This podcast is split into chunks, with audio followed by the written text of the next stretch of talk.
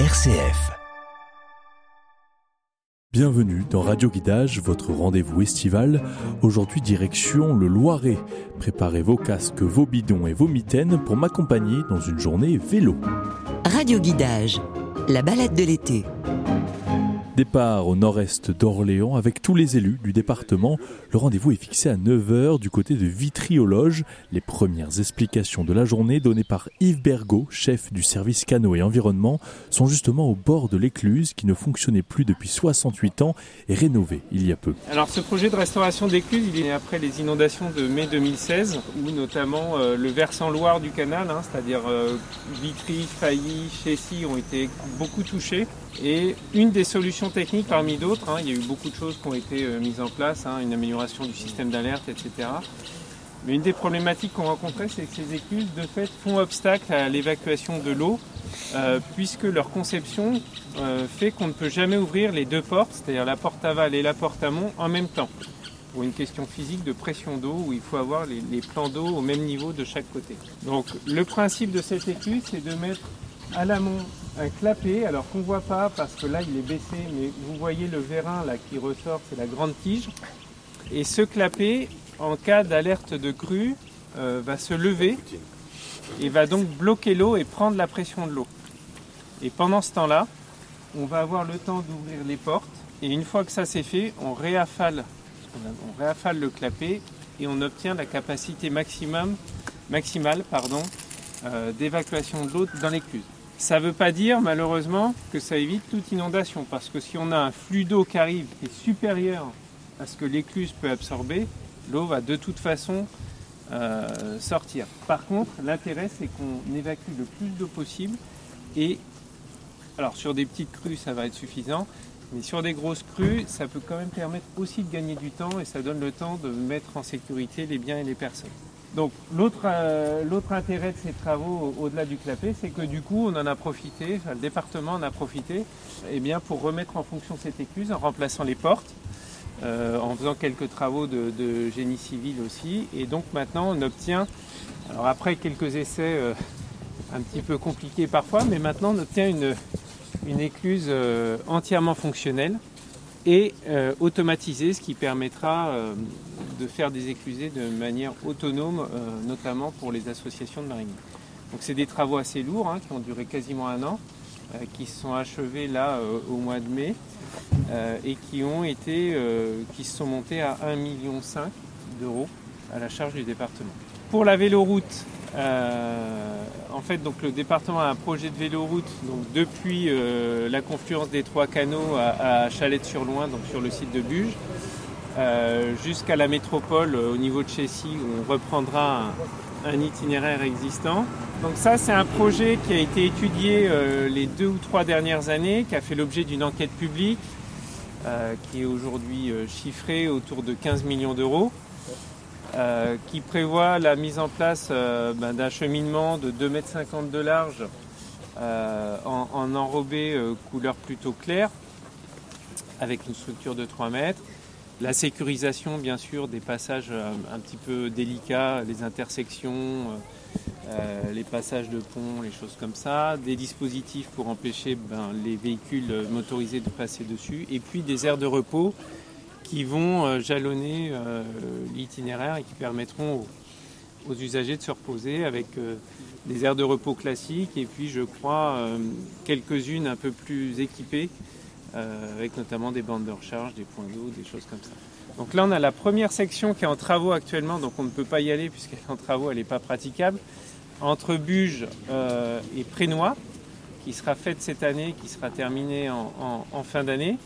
Et puis dès l'année prochaine, donc là on sera sur le point de départ de la tranche euh, qui sera réalisée l'année prochaine, puisqu'on, alors je ne sais pas encore dans quel sens, mais on reliera euh, l'écluse de Vitry euh, jusqu'au pont Auger à Chessy. Il faut bien comprendre pour l'aménagement de la véloroute et pour tous travaux sur le canal, c'est qu'on doit les faire sur une fenêtre de tir assez restreinte, d'avril on va dire jusqu'à fin octobre, maximum tout début novembre, puisque en, hiver le canal, du fait de sa structure et de berge peu stable, le canal n'est pas praticable et ne permet pas de travaux lourds, euh, notamment en fondation.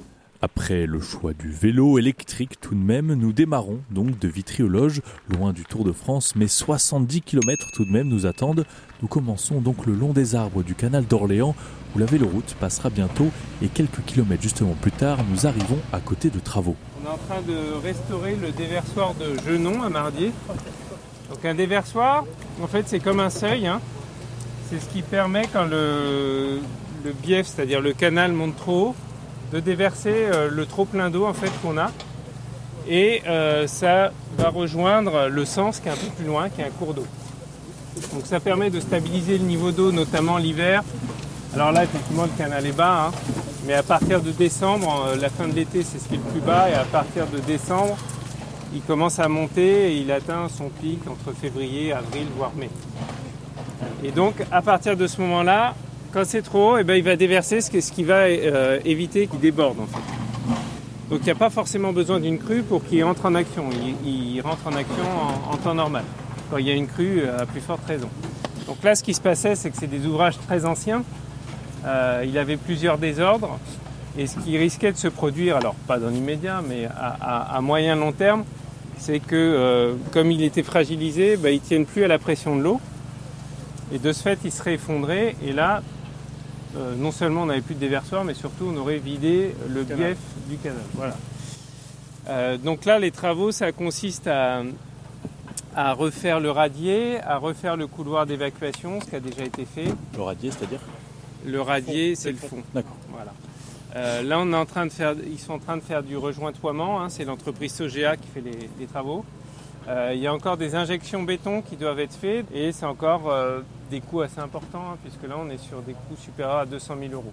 L'un des attraits le long de cette nouvelle piste cyclable, ce sont les nombreuses maisons éclusières. Le département en possède une trentaine et certaines attendent leurs futurs propriétaires, comme à Fayologe, sur le terrain de l'ancien camping. C'est ce que nous explique Charlotte Durand, responsable du développement territorial au département, et Marc Godet, le président. Donc le département, quand il a acheté euh, le canal, en réalité, il a acheté le domaine du canal. Donc ça comprend notamment les maisons éclusières et un certain nombre de terrains de loisirs dont le terrain qu'on vient de passer, en fait le grand terrain boisé là qui est juste derrière ce bâtiment, euh, qui était un camping. Donc c'est la parcelle voilà, dite de l'ancien camping. Euh, qui nous appartient au même titre que l'ensemble des maisons éclusières. Donc la plupart de ces maisons éclusières, elles sont louées à titre d'habitation à des occupants, mais il y en a certaines qui se libèrent au fil du temps. Et donc on a, le département a lancé un appel à projet en début d'année sur euh, trois d'entre elles, ces maisons. Donc un appel à projet en vue d'attirer euh, des porteurs de projets pour euh, développer des activités touristiques sur ces biens, donc dans les maisons et sur ce terrain qui pourrait par exemple se prêter à des activités de type hébergement insolite. Donc là il est en cours et les dossiers sont attendus pour le 26 août. Et donc pour les autres maisons qui sont sur le canal, on attendra qu'elle se libère et puis que la véloroute arrive et que la fréquentation touristique se développe pour pouvoir euh, amener des activités touristiques au fur et à mesure euh, dans ces biens. donc là, il y a ces hangars, je crois qu'on appelle ça, vous ça le bâtiment de stockage. Un magasin, bon, voilà. Ancien magasin d'usine. plus le terrain, mais après, effectivement, il y, aura, il y a l'usine juste derrière qui fait partie aussi du domaine du canal. L'usine plus quelques maisons autour, je il y a peut-être trois ou quatre maisons. Il y, a, il, y a, il y a, plusieurs maisons, alors il y en a qui sont louées, il y en a qui sont vacantes, mais non, mais il y en a où il y a des bureaux qui, qui appartiennent au département. Qui appartiennent au département, il y en a trois. Trois, l'usine plus trois maisons. Oui. Donc euh, sur l'usine en particulier, euh, il va falloir qu'on réfléchisse à savoir qu'est-ce qu'on fait. Pour l'instant, il n'y a pas de décision prise.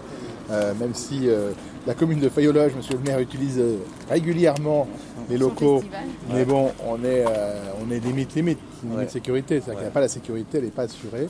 Donc il faudra qu'on prenne une position à un moment, savoir ce qu'on fait de ce bâtiment, qui est en partie classé, la cheminée est classée, la façade est classée aussi, donc on n'y fait pas n'importe quoi. Et ça sera un vrai sujet, cette, cette usine, savoir si on, on la met hors d'eau, est-ce qu'on la, on rénove un petit peu et après évidemment il y aura à construire un projet peut-être avec la, mairie, avec euh, la Comcom parce que la communauté de communes peut être aussi partenaire hein, dans, une opération comme celle-ci. Et d'ailleurs sur le développement touristique, euh, donc tout cet appel à projet, donc le département va investir, va faire le premier investissement, mais derrière, ceux qui doivent faire vivre les projets et le, canal, c'est aussi les Comcom qui doivent, ou communes, qui doivent s'emparer de leurs compétences euh, touristiques. Et, voilà, parce que c'est pas le département qui va constamment après entretenir et venir, euh, j'allais dire venir changer de papier toilette. Hein. Il n'y en a rien pas, c'est toilette sèche. Alors venir ça, ça sera pas notre boulot. C'est-à-dire que nous, ce qu'on met, on met un outil en place, un outil touristique, un vrai outil de développement touristique. On le met en place mais après, il faudra que, vraiment qu'il y ait un investissement fort des communes et des intercours. Je le dis devant le maire qui est président d'intercours en plus. Non, non, mais, euh, il le sait. Oui, c'est tout à fait normal. Non Parce qu'on vous apporte un vecteur touristique. C'est-à-dire que quelle sera la fréquentation touristique à la fois des cyclistes, bon après un peu de, mariniers, bon pas en période estivale parce que le canal il y a ça d'autre dedans, mais euh, au niveau vélo, ça peut aller très vite. On voit la Scandibérique aujourd'hui, qui la fréquentation augmente de façon importante. On n'a pas rattrapé la Loire à vélo, mais là, on va avoir aussi un vecteur euh, énorme entre Montargis et Orléans. Donc, ça tombe quand même à ce qui est du vélo. Et touristes, et touristes consommateurs. Et, donc, il va falloir répondre euh, aussi. Donc, nous, on va mettre en place l'accueil sur les aires de service ou les aires à haut niveau de service ce qui peut être le cas ici. mais il faudra que ça suive autour. Hein. Chambre d'hôte, table d'hôte, euh, restaurant, etc. D'autres maisons éclusières sont déjà parfaitement équipées, comme à Chessy. La Guinguette s'est ouverte déjà depuis plusieurs mois et propose un petit tour de bateau électrique avant ou après s'être restauré.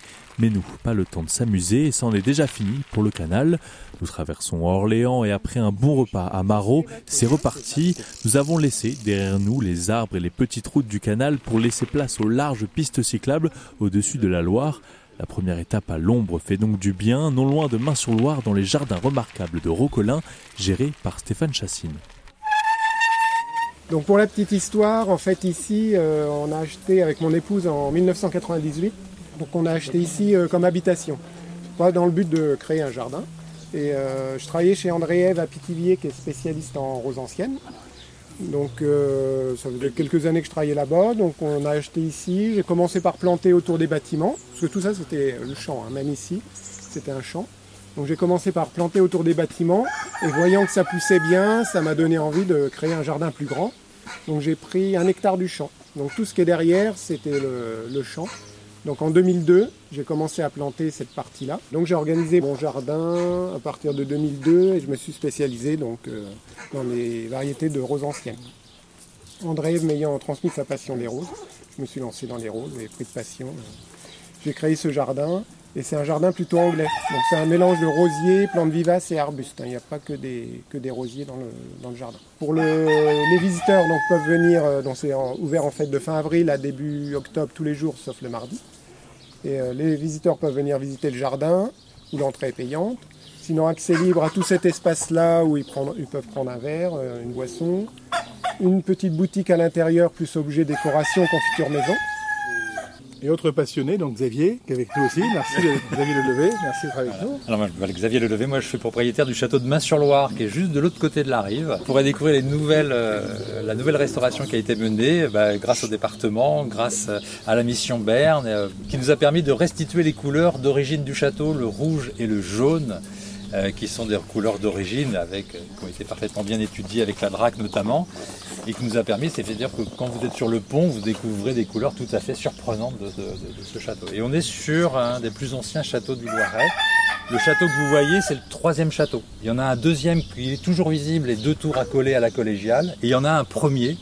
On y signe un traité en 861. Il est euh, sous le château actuel. C'est un château en bois, sans doute.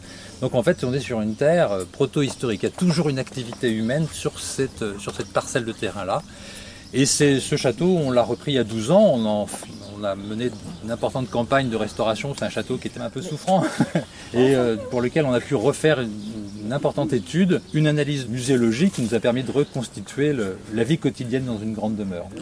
C'est-à-dire que si vous y allez aujourd'hui, vous rencontrerez le maître d'armes, vous verrez le médecin dans la chambre, vous verrez la cuisinière qui est en train de cuisiner, vous pourrez faire de l'archerie médiévale, vous pourrez frapper le, liard de main, on frappait monnaie à main, on a refait les matrices du liard pour qu'on s'exerce et qu'on puisse créer sa propre monnaie au château, ce qui est très pratique pour nous. Et vous allez avoir toute une série d'activités qui mêlent à la fois la visite traditionnelle d'un château à travers la vie quotidienne, comment on fonctionne dans ces grandes demeures-là, et en même temps expérimenter des choses à travers l'histoire. C'est ça qui nous intéresse, de faire en sorte que le château soit dans un rapport de plaisir en famille, les grands-parents, les petits-enfants, les parents et leurs enfants, que ce soit d'abord un lieu de plaisir, et puis en plus un lieu de culture où on va pouvoir transmettre ce patrimoine, ces informations qui, puisque c'est un château qui a plus de 800 ans, il date de 1209. Donc vous voyez un petit peu. On s'arrêtera pour faire quelques photos, je pense. Bah voilà, Dupont, vous le verrez bien. Non, On voit bien il le est rouge. assez, assez, assez flashy. Voilà. Donc ce rouge, me disais, me disais une fois Il a un sens, il hein, ce rouge. oui, Oui, il, il va, il. Ah, il va prendre. euh, c'est intéressant cette couleur parce que c'est très rare d'avoir un château polychrome en France à l'heure actuelle. hein. En région centre, j'en connais pas beaucoup. Et là, il est rouge et jaune. Le rouge, c'est la couleur que le pape va prendre au XIIIe siècle. hein. C'est le sang qu'on est prêt à verser pour le Christ, comme lui a versé son sang pour les hommes. Et il y a le jaune également, qui est la couleur épiscopale. C'est la couleur du pape, hein, c'est son drapeau. Et donc on a ce rouge. Donc c'est jamais une lecture d'esthétique, c'est une lecture signifiante la couleur toujours. Et c'est amusant que la DRAC accepte de reprendre cette logique-là, de ne pas être dans un rapport de goût, euh, ça me plaît, ça me plaît pas, d'être dans un rapport où les châteaux étaient des marqueurs sociaux extrêmement puissants. Alors vous le verrez tout simplement du pont, c'est un phare. Là on dit qu'il y a un gros château, il y a un grand seigneur et il est du domaine de Dieu. Voilà, donc euh, c'est- et c'est ça que ça signifie. Et ça c'est tout à fait passionnant de, de remettre cette lecture-là à l'intérieur. Et puis esthétiquement, c'est on trouve ça pas mal en plus, donc c'est pas mal. Vous pouvez peut-être nous dire tous les deux ce que représente la part de tourisme en vélo, justement. Voilà, euh, on on est sur la route. Est-ce que justement c'est un vrai avantage pour vous? Est-ce que c'est. Bah, nous, on est, on est vraiment juste sur la Loire à vélo, hein, parce que là, à 50 mètres, là, bah, vous avez vu, on Oui, est oui, donc on est vraiment sur la Loire à, à vélo, donc il s'arrête tous pas mal de vélos. euh. Ça attire pas mal. Oui. Alors tous ne visitent pas le jardin, ils viennent en curieux, d'autres viennent juste euh, prendre une boisson, découvrir, et souvent ils reviennent après euh, en voiture. Ça a fait justement changer votre activité de voir cette Loire à vélo arriver très proche ou c'est. Bah, ça a augmenté la... Ça, change aussi la structure ouais. parce qu'il faut les accueillir. Bah, Enfin, c'est pour on ça, accueil c'est- vélo, Nous c'est-à-dire aussi, qu'il faut on un est accueil parking. vélo, en fait. Voilà, il faut euh, de quoi les nourrir parce qu'il y a des problèmes de restauration, il faut pouvoir les nourrir. C'est des gens qui sont dépendants de tout. Alors ils nous intéressent bien parce que justement ils sont dépendants de tout, donc ils sont obligés d'avoir un taux de dépense important au niveau du territoire, donc ça c'est très bien pour nous. Et puis en même temps ils sont de plus en plus nombreux euh, et c'est une population qui est plutôt curieuse, qui a plutôt plaisir d'abord à faire une halte et puis ensuite à, à se cultiver à en famille parce qu'on est, c'est pas du tout des étudiants fauchés hein, qui passent, hein. on a des, des- des équipements sidérants, quoi, je veux dire, des Mais trucs. euh, Et justement, euh, en termes de sécurisation, est-ce que c'est quelque chose qui va de mettre des vraies structures pour qu'ils puissent attacher leur vélo, etc. Oui, oui, ouais. ouais, on a mis, bah, Bah, tout ça c'est labellisé, hein, tout ça. façon, Et la il y a des commune a fait, Oui, il y a euh, des normes, on doit Pas pouvoir euh, garder le. Nous, on, a, on, a- on les accueille à l'intérieur et on a effectivement tout un système. On a les systèmes qui leur permettent de déposer leurs bagages. Euh, parfois, on prête un cadenas parce qu'ils n'ont pas tous des cadenas. Ils ont, voilà, il, faut, il, faut, en- il faut absolument anticiper tous leurs besoins le plus possible. Pour ils sont ravis quand euh, des Néerlandais font du vélo, ils débarquent, ils peuvent laisser leur vélo, leurs affaires, ils ont un texte en néerlandais. Enfin, je veux dire, voilà, ça c'est du service client, ça c'est Tu as, merveilleux. tu as un système de consigne ou pas? Parce Oui, que- oui, tout à fait. oui, oui. Non, parce que c'est-à-dire que quelqu'un qui a son vélo avec tous ses bagages dedans. On- il, les- il nous les donne et derrière nous on a tous les racks qui nous permettent de déposer leurs affaires. C'est vrai pour les marcheurs, parce qu'on a beaucoup de marcheurs de Saint-Jacques, hein, nous ici, et on a également tous les cyclistes. Prochaine étape, Beaugency. Et là aussi, un château profite bien du cyclotourisme. Jérémy Bello, le propriétaire, nous en parle. Euh, maintenant deux ans, on a racheté euh, euh, le château de Beaugency et on a créé à l'intérieur du château un espace avec des usages pluriels, 1500 mètres carrés d'exposition dédiés à l'art numérique, avec un espace d'accueil de résidence, des espaces de travail, parce qu'on accueille plusieurs sociétés, une agence d'architecture, un, studio de création euh, de mapping architecturaux, de spectacles monumentaux, et puis euh, également un programme autour euh, de la création artistique plutôt orienté Fab Lab. Et on est en train d'installer actuellement un espace en partenariat avec la, Villette de Paris autour d'une microfolie. Donc pour utiliser vraiment la transition numérique dédiée à la culture. Donc on a un musée numérique d'un côté, un centre d'art numérique avec des expositions de l'autre. Donc ce sont des installations immersives avec euh, des espaces de projection à 360 degrés. Le thème général est celui euh, de la rencontre entre euh, art et science. Et puis de manière plus générale, la rencontre entre art, science et patrimoine, puisqu'on s'inscrit dans un château classé et inscrit. On utilise chaque espace vraiment comme un écrin de diffusion. On ne recrée pas de circulation, de cloisonnement à l'intérieur et on utilise vraiment le- les volumes dans leur entièreté. On a aussi des spectacles euh, les samedis soirs euh, dans la période estivale et puis pour des temps forts dans l'année, euh, des spectacles de projection, donc des mappings dans la cour du château qui sont accessibles au public gratuitement en partenariat avec la, ville de Beaugency et qui permettent finalement d'emmener les gens vers une immersion plus intense dans la cour du château avec une projection sur l'ensemble des façades. On a aussi un cycle de, concerts, des événements festifs. Un petit mot sur la structure qui porte le château aussi dans la partie exposition.